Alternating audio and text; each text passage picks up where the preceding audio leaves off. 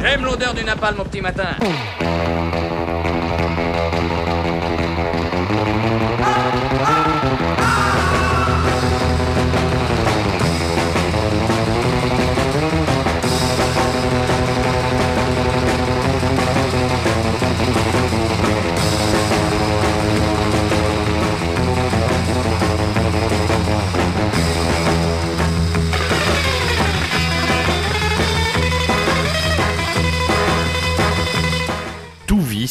a pour serviteur le mensonge.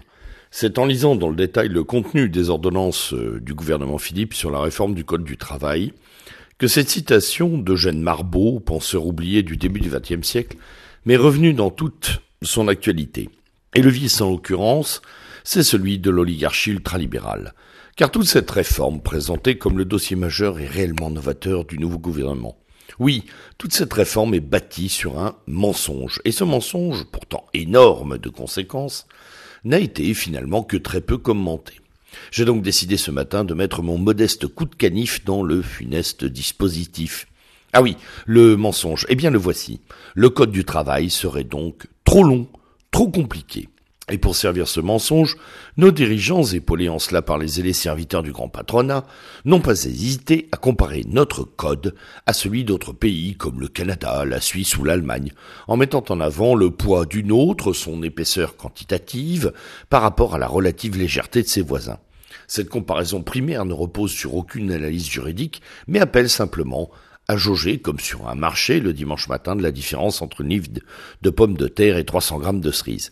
Car ce que les bons amis de Gattaz et les gentils énarques des ministères ont omis de préciser, c'est que tous ces pays sont fédéraux ou très décentralisés. Par conséquent, le code du travail de chacun d'entre eux se double de dispositions propres à chaque État, lande ou canton. Ici donc, comparaison n'est pas raison. Mais passons. Bon sur l'argument du, poids pour nous intéresser au second niveau de critique que recèle ce mensonge. Le code du travail, donc, serait trop compliqué, trop long. Alors, puisque j'ai à la maison ce code, je l'ai parcouru en détail, et c'est vrai qu'il est long. Mais pas du tout comme on le croit. Les textes législatifs et réglementaires, les lois qui organisent le travail dans notre pays ne prennent que 10% de la totalité du code. Le reste, eh bien, c'est de la jurisprudence. Et oui, c'est casse-pied la jurisprudence, mais c'est le fondement de notre droit, car c'est dans cette jurisprudence que sont clarifiés tous les cas particuliers ou atypiques. Cela permet aux juges, aux juristes, d'être précis et constants.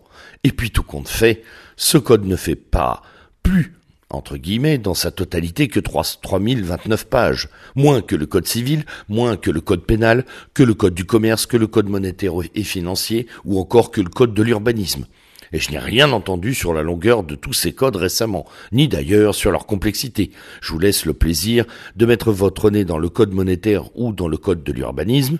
À lire, c'est un enfer. Bref, pourquoi ne donc ne parler que de la longueur et de la complexité du code du travail? Mais bien pour le modifier, pardi, pour le remodeler, le réorienter dans la visée libérale. L'objectif, et on le sait tous, n'est nullement la simplification du texte, mais la dérégulation pure et simple. Savez-vous que Dalloz, la fameuse maison d'édition qui imprime pour l'État tous ses codes, eh bien Dalloz a publié cette année, en début d'année, un ouvrage intitulé Proposition de Code du travail. Prenant au mot les gouvernants relevant le défi de leur prétexte bidon, une équipe de spécialistes s'est réunie au sein de la grande maison et a bâti en quelques mois un code simplifié, lisible, clair, mais sans modifier aucune des lois contenues ni enlever des droits aux salariés. Ces ouvrages, cet ouvrage, euh, que vous pouvez trouver sur Internet et que je vous invite d'ailleurs à vous procurer, euh, est important car même si euh, tout le monde sans doute sa postérité sera nulle, il constitue la preuve matérielle la plus haute de l'étendue du mensonge oligarchique. Car ce que permettent les ordonnances Macron, ce n'est pas la simplification du Code du travail, mais son contournement par un système de gestion infrajuridique, la fameuse négociation directe entre patrons et salariés. Et la seule, la seule vérité de cette réforme, c'est l'injustice et la précarité pour tous. Bonne semaine.